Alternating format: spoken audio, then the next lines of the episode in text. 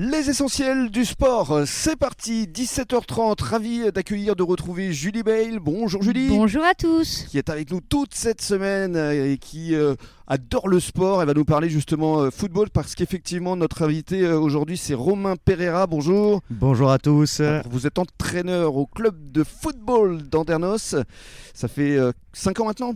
Je vais démarrer ma sixième saison. Bon, avec une saison blanche euh, pour euh, le Covid, mais euh, sixième saison au club mm. en tant qu'entraîneur de l'équipe première. Puis vous avez également été joueur, vous allez nous en parler. Julie, vous, le football, c'est vrai que c'est un sport que vous aimez beaucoup. C'est un sport qui me touche particulièrement. J'ai pas mal de personnes dans la famille et d'amis surtout qui en faisaient. Mhm. Et, euh, et, moi, j'étais, euh, j'avais, j'avais mon abonnement au Girondin quand, j'ai, quand je vivais à Bordeaux. Ah donc, ah, ouais, carrément. ah ouais, ouais, ça j'aime bien. supportrice alors. Ah ouais, j'aime tous les sports moi. Il y en a pas un qui me déplaît.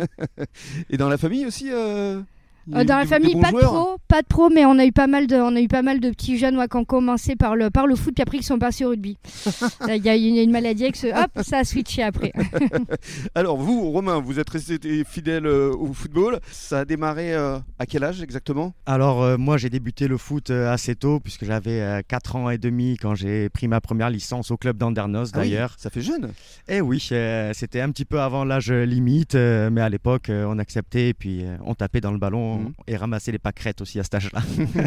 Mais vous avez bien évolué, je crois. Vous avez joué à, un bon niveau par la suite. Oui, j'ai euh, réussi à disputer quelques rencontres euh, au niveau CFA2, euh, ce qui était très très bien pour un ah joueur de mon type. Ouais, c'était dans quel club à l'époque?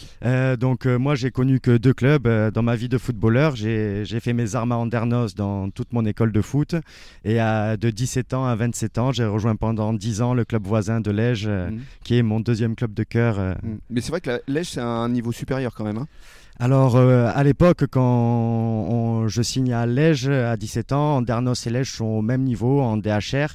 Après, avec Lège, on a connu de très belles années, euh, avec notamment un, duo d'entraîneurs, euh, Alexandre Torres et Nicolas Sanoun, qui nous a permis de faire trois montées consécutives. Donc, j'ai fait partie de l'aventure. Quel souvenir vous en gardez justement de, ces 10 ans C'est que du positif. Euh, on, a, on avait une équipe de copains, on a créé de belles choses, de beaux souvenirs euh, et du coup on est toujours en contact et, ça reste des amis très proches maintenant. Bien sûr. Alors qu'est-ce qui vous a fait revenir euh, à Andernos? Eh bien le cœur. Hein. comme j'ai dit, j'ai joué de, mes 4 ans et demi jusqu'à mes 17 ans à Andernos.